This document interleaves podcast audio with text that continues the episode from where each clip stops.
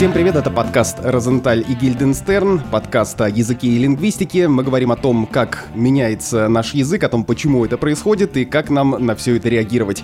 Меня зовут Александр Садиков, я журналист. Я Владимир Пахомов, научный сотрудник Института русского языка Российской Академии Наук, главный редактор портала Грамота.ру. И сегодня мы поговорим об орфографии и о том, э, как меняется правописание и меняется ли оно, о том, чему нас учат в школе все эти 10, 11, а кого-то, может быть, и 12 лет, когда уже, наконец, отменят n и 2n, это то, что вызывает у меня лично наибольшие трудности, и вообще, почему нельзя писать так, как слышишь. Собственно, с этого я и хочу начать. Почему мы пишем не так, как говорим? Э, почему вообще в языке и в разных языках происходит расхождение графического облика слова и его звучания? Все дело в том, что орфография и живой язык развиваются немножко по-разному. Орфография всегда очень консервативна, и она отражает след языка прошедших эпох. Вот живой язык уже убежал далеко вперед, а орфография отражает те его особенности, которые были когда-то. И на самом деле вопрос, как писать, это вопрос выбора, который нация, общество делает осознанно, из нескольких возможностей. А возможности эти такие. Возможность первая – не передавать на письме различия в произношении – то есть разные части слов писать одинаково, хотя мы в разных словах их произносим по-разному. Возможность вторая. Писать так, как мы слышим. То есть не заботьтесь о том, что тогда получится, что, например, один и тот же корень мы в разных словах будем писать по-разному, мы просто пишем, как слышим. И возможность третья. Мы пишем так, как писали наши деды, прадеды, прапрадеды, не обращая внимания на то, что происходит в современном нам языке, мы пишем так, как э, писали много-много десятилетий и столетий назад. То есть это выбор между разными принципами орфографии. И русская орфография сделала свой выбор, и большинство правил у нас основаны на первом принципе, и этот принцип, его называют лингвисты морфемным, мы каждую часть слова, каждый корень, каждую приставку, каждый суффикс, каждое окончание пишем одинаково, хотя можем произносить в разных словах по-разному. И на этом принципе основано большинство, не все, но большинство правил русской орфографии. Но так происходит э, только в русском языке. Если мы возьмем какие-то другие, ну, например, французский, мы увидим, что там э, огромное расхождение между тем, как звучат слова, и тем, как они написаны. Один и тот же звук, например, О или Э, могут передаваться совершенно разными буквосочетаниями от э, одной до четырех букв. И я помню, как когда-то один начинающий радиоведущий прислал мне демо, где он название автомобильного концерна Рено произносил, ну, как написано, так и произносил, Ренаулт. Я когда-то в детстве Бордо читал Борде Аукс. Ну, в общем-то, да, здесь написание традиционное. Как писали, так и пишем. Есть языки, где большинство правил основано на фонетическом принципе, то есть как слышится, так и пишется, но не все. Ну вот это, например, близкий нам белорусский язык. То есть он проблемы эти уже давно решил. Но и в белорусском языке тоже есть правила, которые отступают от основного принципа. Когда я выступал в Минске, в Гомеле в октябре, на афише у меня было написано «Открытая лекция» через А и с буквой Д, хотя вроде перед глухим К. И я спрашивал белорусских филологов, а почему открытая? И мне сказали, что вот эта вот приставка «ад», она всегда пишется с буквой «д» независимо от произношения. И это, сказали мне, как раз проявление морфемного принципа в белорусской орфографии. У них тоже есть написание, основанное на этом принципе, когда независимо от произношения какая-то часть слова пишется только так и никак иначе. Но здесь, наверное, Антон Сомин больше меня расскажет о белорусском языке и белорусском правописании, но суть в том, что в разных языках действуют свои правила орфографии, основанные на разных принципах, и каждая нация делает этот выбор сама и осознанно. А если мы сейчас говорим о том, что слова в русском языке разошлись э, по своему звучанию и написанию, значит ли это, что когда-то в древности они были наиболее близки друг к другу? Ну вот, наверное, самый яркий пример — это написание букв, которые мы сейчас называем мягкий знак и твердый знак. Вот мягкий знак на конце слов после шипящих. Что он там вообще означает и почему он там пишется? В каких-нибудь словах типа «рожь» или «мышь» звуки «ж» и «ш» всегда твердые, и после них пишется внезапно буква которую мы называем мягкий знак. Кажется мягкий сейчас, знак. что надо просто это запомнить. Да, и это действительно надо просто запомнить. Это вот то самое традиционное написание. Мягкий знак там не несет никакой фонетической нагрузки, он ничего не смягчает, он ничего не разделяет, потому что мягкий знак еще используется в разделительной функции, как, например, в слове «вьюга». Он просто пишется по традиции, потому что когда-то в глубокой древности буквы твердый знак и мягкий знак обозначали особые звуки, давно исчезнувшие из русского языка. Когда-то в глубокой древности слова писались без пробелов, и слово могло оканчиваться буквами мягкий знак или твердый знак, или гласными, и эти буквы показывали границу слов. То есть все это след истории русского языка, и мы вполне могли бы безболезненно писать эти слова «рожь» или «мышь» или «ночь» без мягкого знака, но мы его сохраняем только в силу традиции. Никакими современными процессами, происходящими в языке, его объяснить там невозможно. И мне кажется, что это может вызывать вопросы, допустим, у школьников, которые учат язык, потому что ничем логическим это не объясняется, а им приходится запоминать, что рожь пишется с мягким знаком и мышь с мягким знаком, и как-то себе в голове это укладывать, что надо вот эти слова писать так, а не иначе. И это то, что меня глубоко шокировало во втором классе. Это одна из историй моего детства, которую я рассказываю, ну, например, в том числе в курсе «Мышь крадется», курс об истории русской орфографии, курс тотального диктанта. Эта история, она случилась во втором классе, когда у девочки-одноклассницы в тетради я увидел слово «рожь» без мягкого знака. Я тогда был далеко не таким толерантным, каким я являюсь сейчас, и счел необходимым обратить внимание девочки на эту ошибку и сказать «рожь пишется с мягким знаком, у тебя ошибка». Она сказала с неподражаемой интонацией, которую я помню до сих пор. Что, рожь, что ли? Так издевательски сказала она. Мягкий знак — это мягкий знак. Да, он обозначает мягкость согласного, и откуда бы он мог взяться в слове «рожь». Я не мог объяснить, почему он там. Я просто знал, что мягкий знак в этом слове пишется. Я, ну, я читал много книг, я много раз видел это слово, я знал, что там есть мягкий знак. Мы полезли в словарь. Конечно, мы увидели там слово «рожь» с мягким знаком. Девочка хмыкнула удивленно, ну и дописала этот мягкий знак с видом, что это нельзя понять, это надо просто запомнить. И я помню, я до сих пор помню эту интонацию, помню эти слова, что, рожи, что ли? И, наверное, помню потому, что меня тогда это глубоко поразило. Тогда во втором классе для меня это был какой-то совершенно непостижимой тайной русского языка. И я сильно подозреваю, что многие написания и современным школьникам кажутся странными, нелогичными. Из серии надо просто запомнить, это невозможно понять. Но у меня был еще один спор филологический. На этот раз уже не с одноклассницей, а с учительницей. Я это испытал. Испытал еще одно изумление, когда шестой или седьмой класс учительница сказала, что слово «железобетонный» надо писать через дефис, и тут я опять возмутился, и опять я не мог этого объяснить. Потому что вроде бы сложное прилагательное, да, образовано от основ равноправных – железо и бетон. И по главному правилу здесь должен был быть дефис. Но я знал, что это слово пишется слитно. Почему я не знал? Я возразил, мы полезли в словарь. Конечно, мы там нашли слово «железобетонный» в слитном написании. Надо отдать э, должное учительнице. Она признала свою ошибку. Она сказала, что да, учителя тоже люди, они могут ошибаться. Это такой был урок хороший толерантности как раз. Тогда это меня тоже поразило, я не мог понять, а почему слитное написание, хотя по правилам дефис. И опять же, я тогда не знал, а сейчас я знаю и могу объяснить, что это самое правило о сложных прилагательных. На самом деле, почти сразу, как только оно было утверждено в 1956 году, оно перестало так четко работать, и от него есть очень много отступлений, из него есть очень много исключений, там много разных факторов влияют на написание сложных слов. Сейчас я могу прочесть об этом отдельную лекцию, но тогда я этого не знал. Но это тоже тоже было в такую копилку странностей, непонятностей. И, к сожалению, да, в школе это тоже никак не объяснилось.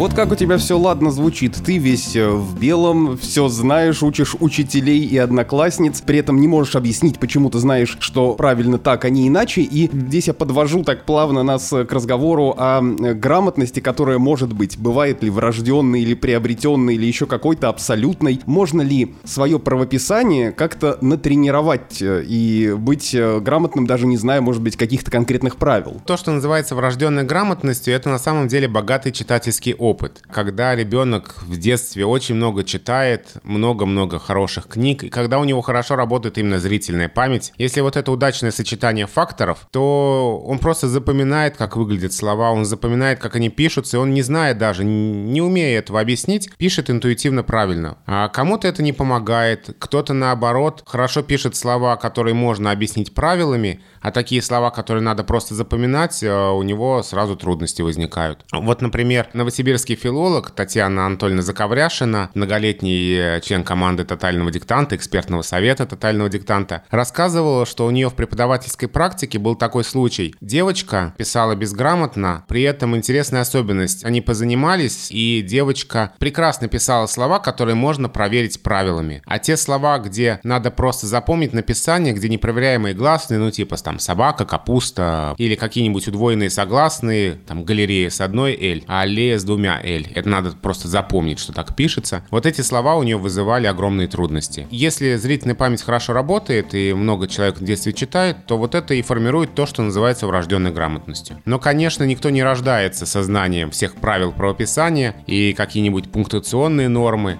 и какие-нибудь редкие сложные слова никто не напишет правильно, если не будет знать правил, если не будет обращаться к справочнику.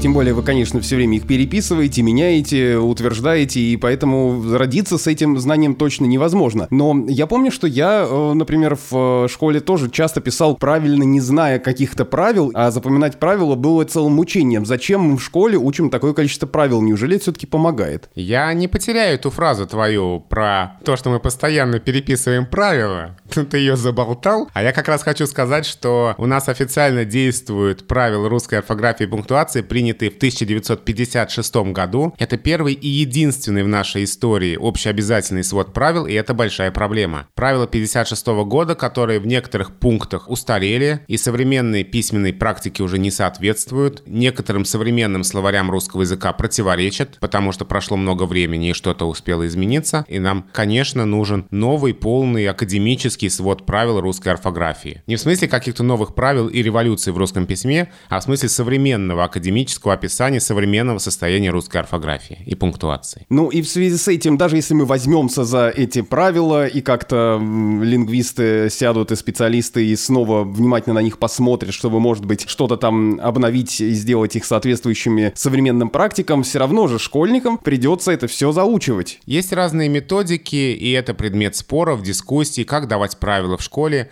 Есть специалисты, которые считают, что надо дать сразу все. Вот мы проходим какой-то раздел правил, например, ОЙО после шипящих. И надо дать сразу все. У нас там достаточно большая разветвленная система правил, потому что написание зависит, во-первых, от части речи, а во-вторых, от части слова. В суффиксах может писаться одна буква, а в корнях другая. И есть э, мнение, что можно дать сразу все, полный набор правил, пройти эту тему и все. И вот э, школьник владеет всем набором. Есть другая точка зрения, постоянное возвращение к правилу и что-то новое. Вот прошли ОЙО в корнях повторили там в следующем году, прошли ОЙО в суффиксах, повторили через год, подключили окончание. Ну, то есть это дискуссионный вопрос. Есть разные методики, но в любом случае мы в школе учим базовый набор правил, самое основное. И, конечно, это не все, да в школе и невозможно, и не нужно выучить все. А русскому языку мы, правда, можем и должны учиться всю жизнь.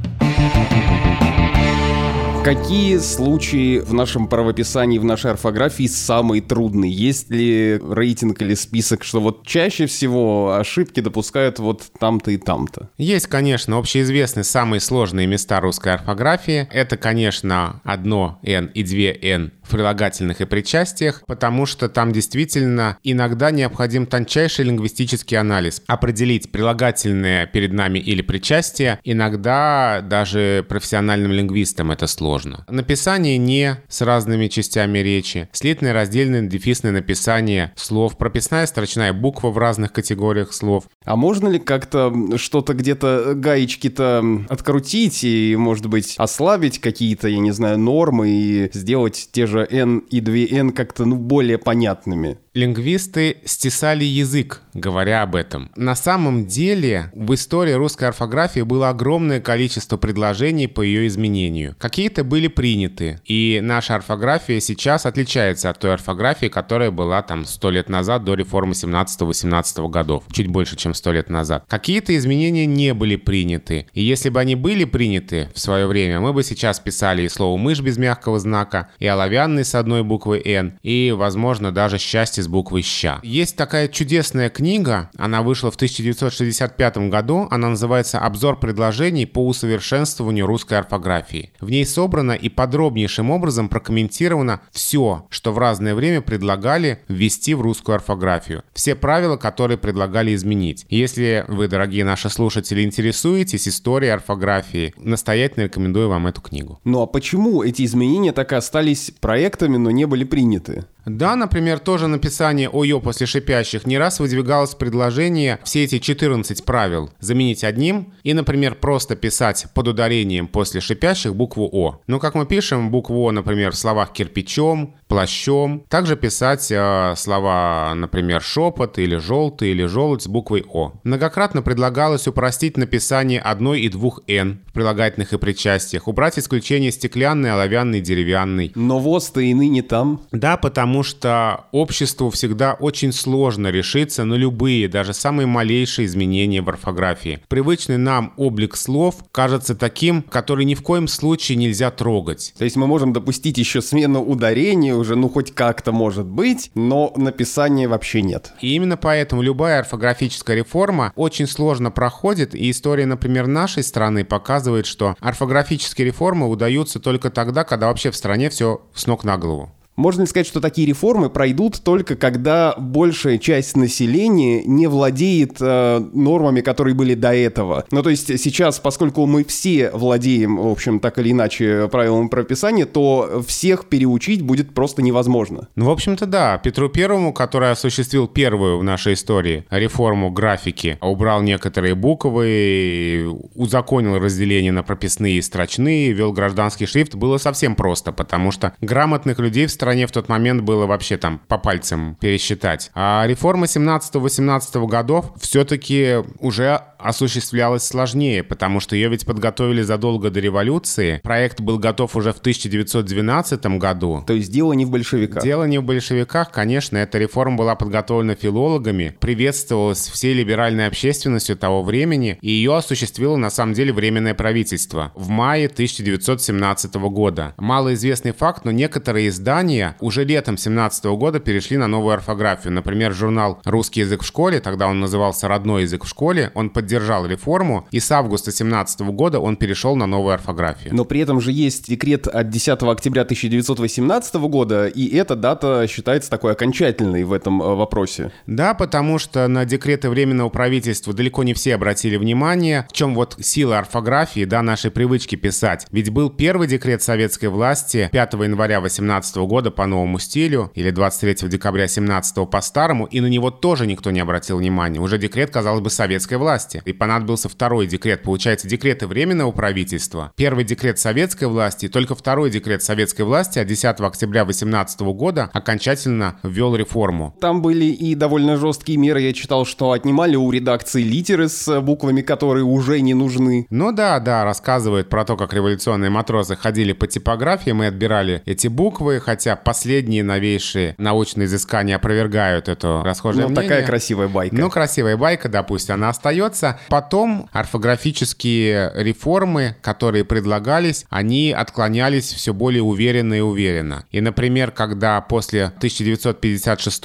года, когда были введены действующие правила прописания, и стала очевидна их сложность, в 1964 году была попытка орфографической реформы, и она провалилась. В начале 2000-х годов годов, когда орфографическая комиссия РАН готовила новый полный свод правил русского правописания, предлагались единичные, очень немногие и очень частные изменения. В памяти остались разве что слова брошюра «Жюри парашют», который предлагалось через «У» писать. И даже тогда общество резко воспротивилось этому, и такая многолетняя работа лингвистов была сорвана. Поэтому в наше время совершенно уже невозможно говорить о каких-то орфографических реформах. Понятно, что наше общество не готово никаким изменениям орфографии, и сейчас можно говорить только о том, что нам нужен тот свод правил русского правописания, который отражал бы современную письменную практику, который регламентировал бы написание слов и типов слов, которые недавно появились в русском языке. То есть речь идет уже в наше время не об изменении правил, а именно об описании того состояния русской орфографии, которое есть сейчас. Ну хорошо, правила мы поменять не можем, но, может быть, мы можем сделать что-то другое на благо русского языка. Вот я открываю интернет и вижу там в начале ноября на сайте Change.org петицию с требованием закрепить букву Ё как обязательную, потому что, считают авторы петиции, статус ее очень неопределенный, и то, что нам разрешено ее не употреблять, не, не писать эти точки, наводит на многие юридические бюрократические ошибки. Но на самом деле существующие правила употребления буквы Ё, когда ее предлагается писать писать только в некоторых случаях, они в буквальном смысле слова выстраданы лингвистами. Потому что последовательное употребление буквы «ё» во всех случаях приведет к огромному количеству проблем. У нас есть богатейшая русская литература, и в том числе поэзия. Мы не знаем, когда, в какой момент, какие поэты произносили слова с «ё» или без «ё». Ну, у Пушкина мы явно потеряем рифму в слове «безнадежный». Совершенно верно, да. И есть много других примеров, когда не очень понятно, что же там. А если два слова рифмуются? Вот, например, рифма «знамен запечатлен» у того же Пушкина или «знамен запечатлен». Мы это точно сказать не можем, и, судя по всему, если там смотреть другие тексты того времени, это «знамен запечатлен». Получается, что если бы мы ввели правила об обязательном «ё», то потребовались бы какие-то совершенно особые отдельные правила для текстов русской классики 19 века и так далее. То есть проблем на самом деле стало бы больше. Сейчас проблемы, связанные с «ё», в основном испытывают люди, у которых э, эта буква есть или ее нет в именах, фамилиях, когда приходится доказывать, что Федор с «ё» и Федор без «ё» — это один и тот же человек. Но для этого надо, в общем, последовательно следить за написанием в документах, чтобы оно было единообразным у одного человека. орфографическая комиссия многократно разъясняла, и в том числе на заседании в этом году, в мае, в Санкт-Петербурге, еще раз подтвердила свою рекомендацию считать «е» и «ё» в документах одной и той же буквы, чтобы не было таких юридических проблем. То есть ты бы эту петицию не подписал? Я бы ее не подписал, нет. Ну, насчет фамилий, э, мне сразу вспоминается здесь рассказ Сергея Юрского «Случай с Павлом Осиповичем Нестроевым». Это такой э, юмористический рассказ про то, как э, Павел Осипович Нестроев, главный герой, ходит по кабинетам и собирает разные справки для того, чтобы получить какую-то еще справку. Ну, в общем, вот эта вся бюрократия. И там есть э, такой фрагмент, где он входит в кабинет к человеку с фамилией, в которой, может быть, есть, а может быть, нет буквы «ё». В коридоре развернул бумажку и прочел «Кабинет 418, товарищ Говенщиков». Немного его смутили эти точки над буквой «Е», но делать нечего, поднялся на четвертый этаж, постучал, приятный глубокий баритон говорит из-за двери «да-да», вошел Павел Осипович и видит, сидит за столом крепкий, широкий в плечах человек с большой лосоватой головой что-то пишет. Павел Осипович еще раз глянул в бумажку, кашлянул, говорит «Товарищ Говенщиков, а Говенщиков, слушаю вас», говорит человек и поднимает на Павла Осиповича холодные глаза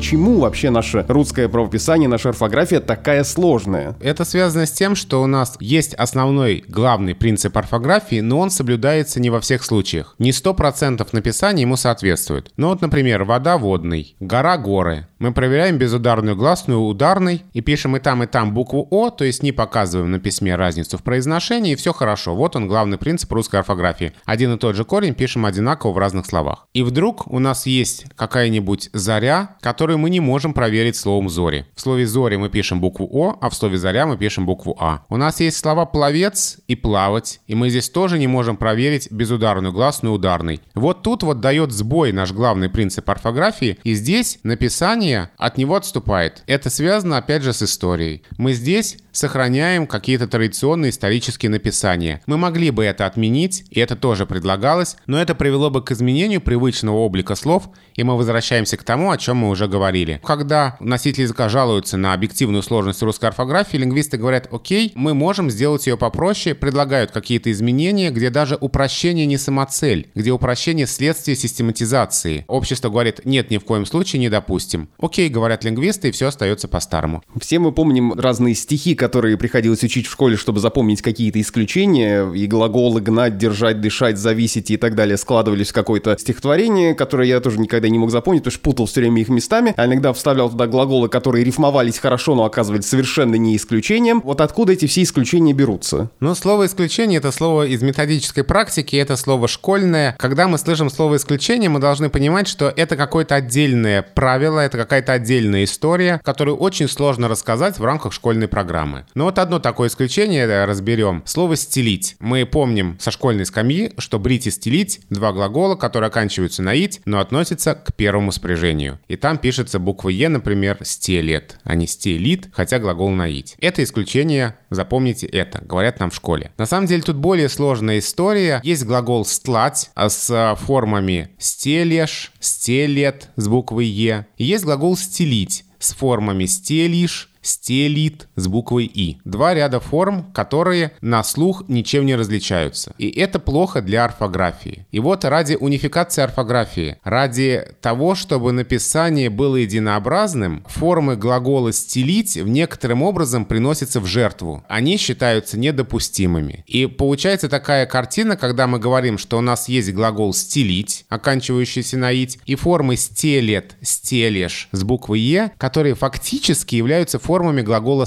«стлать». Но мы вот эти тонкости опускаем и говорим школьникам о том, что есть глагол «стелить», который относится к первому спряжению, это исключение, и в личных формах пишется буква «е». И о многих исключениях, наверное, можно рассказать такие истории. Стеклянные, оловянные, деревянные с двумя «н» получились потому, что там был еще один очень короткий гласный звук, там было два суффикса, а потом этот гласный звук э, утратился, и второе «н» приклеилось к первому суффиксу. То есть здесь тоже отдельная своя история и какое-то отдельное свое правило. Но поскольку в школе очень мало времени на русский язык, и всего не расскажешь, и всего дети не поймут, то какие-то случаи огрубляются, упрощаются и просто предлагаются к запоминанию как исключение. И хотя мы не можем рассмотреть в рамках нашего подкаста все возможные случаи, связанные с э, русской орфографией, тем не менее ответим на вопрос, э, который пришел к нам на почту, podcast собака meduza.io от нашего слушателя Кима Андреева. Он пишет, что он журналист, работает э, на телевидении, на днях у него возник с коллегами жаркий спор о том, как писать в тексте иностранные слова, которые не имеют аналогов в России. Все началось с Brexit, или, может быть, Brexit латиницы, а есть еще Facebook, Twitter, локаут и шатдаун, пишет наш наш слушатель. Закончился спор тем, что, э, дальше я цитирую письмо, я напомнил, какой был день, а был Хэллоуин, который именно так кириллицей в титрах мы и написали, и даже не задумались, что есть английская версия. Ну, какие-то слова, которые уже освоены русским языком, пишутся по-русски, русскими буквами, кириллицей, и они закреплены в словарях, и тот же Хэллоуин уже есть в академическом орфографическом словаре, мы можем сказать, как его писать. А вот ты сейчас произнес Хэллоуин, а я Хэллоуин, кто же из нас прав? Но я помню, что в академическом словаре ударение Хэллоуин на первом слоге. Твиттер есть в словаре. Удивительно, но до сих пор многие пишут онлайн, офлайн, латиницей, хотя давным-давно уже в словаре закреплено, что правильно писать кириллицей. Онлайн слитно, и дальше дефис, и дальше вторая часть слова. А с Брекзитом что? Брекзита в словарях нет, и здесь действительно были варианты Брексит, Брекзит, кто-то писал латиницей, но вот это тот случай, когда норма еще не сформировалась, и в словарях этого слова нет, а значит нет правильного и неправильного написания. То есть получается, как бы мы ни написали все будет нормально? Да, потому что здесь нет нормативной рекомендации. Здесь, наверное, просто нужно выбрать тот вариант, который употребляется чаще, и его использовать. Я, кстати, за собой заметил, что и в этом подкасте, и во многих других я пытаюсь от этого избавиться. Иногда избавиться монтажом, иногда просто взяв себя в руки, начинаю задавать какой-то вопрос примерно так. И сейчас я хотел спросить вот о чем. И еще я хотел поговорить вот о чем. И вот это вот вот о чем как приклеилось ко мне, так и, и сидит. Это, в общем, какой-то паразит, с которым, наверное, надо бороться. Я категорически не приемлю термин «слова паразиты». Мне очень не нравится это сочетание. Я убежден, что слов паразитов в русском языке языке не бывает. А те слова, которые мы называем паразитами, они не просто так в нашей речи встречаются, они помогают нам заполнить некоторые паузы и придумать дальше, что мы будем говорить. О том, что нам делать с этими словами, которые в категориях Владимира Пахомова не являются паразитами, мы поговорим в следующем выпуске подкаста «Розенталь и Гильденстерн» уже через неделю. На этом мы с вами прощаемся. Меня зовут Александр Садиков, я журналист. Я Владимир Пахомов, научный сотрудник Института русского языка Российской Академии Наук, главный редактор портала Грамота.ру. Ну а пока вы ждете нашего следующего выпуска, можете послушать и другие подкасты «Медузы», потому что их много, и они все разные. Например, подкаст «Лаби» о жизни и отдыхе в Латвии, где один из выпусков э, как раз посвящен языку, ну конкретно латышскому языку. Но еще вы можете послушать подкаст «Так и будет», где также один из выпусков посвящен языку, но языку будущего. Каким языком мы будем говорить с вами через э, несколько десятков лет, и появится ли, наконец, у нас у всех автоматический переводчик, с которым не нужно будет учить языки. Спасибо и до новых встреч. Подписывайтесь на эти и другие подкасты «Медузы». Мы есть на всех основных платформах. Ссылки вы, как обычно, найдете в описании. Ну и пишите нам письма на почту подкаст собакамедуза.io.